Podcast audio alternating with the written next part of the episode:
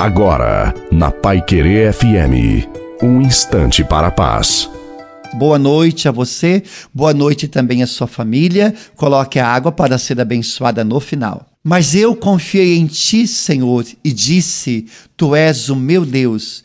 Os meus tempos estão nas tuas mãos. É difícil, eu sei. O mais difícil ainda é quando a gente não consegue desabafar e o coração fica apertado. O coração se inquieta e a vontade de fugir de tudo e de todos é grande, mas eu posso te dizer uma coisa: o desespero e a angústia nos impede de ver o agir de Deus, a graça de Deus acontecer.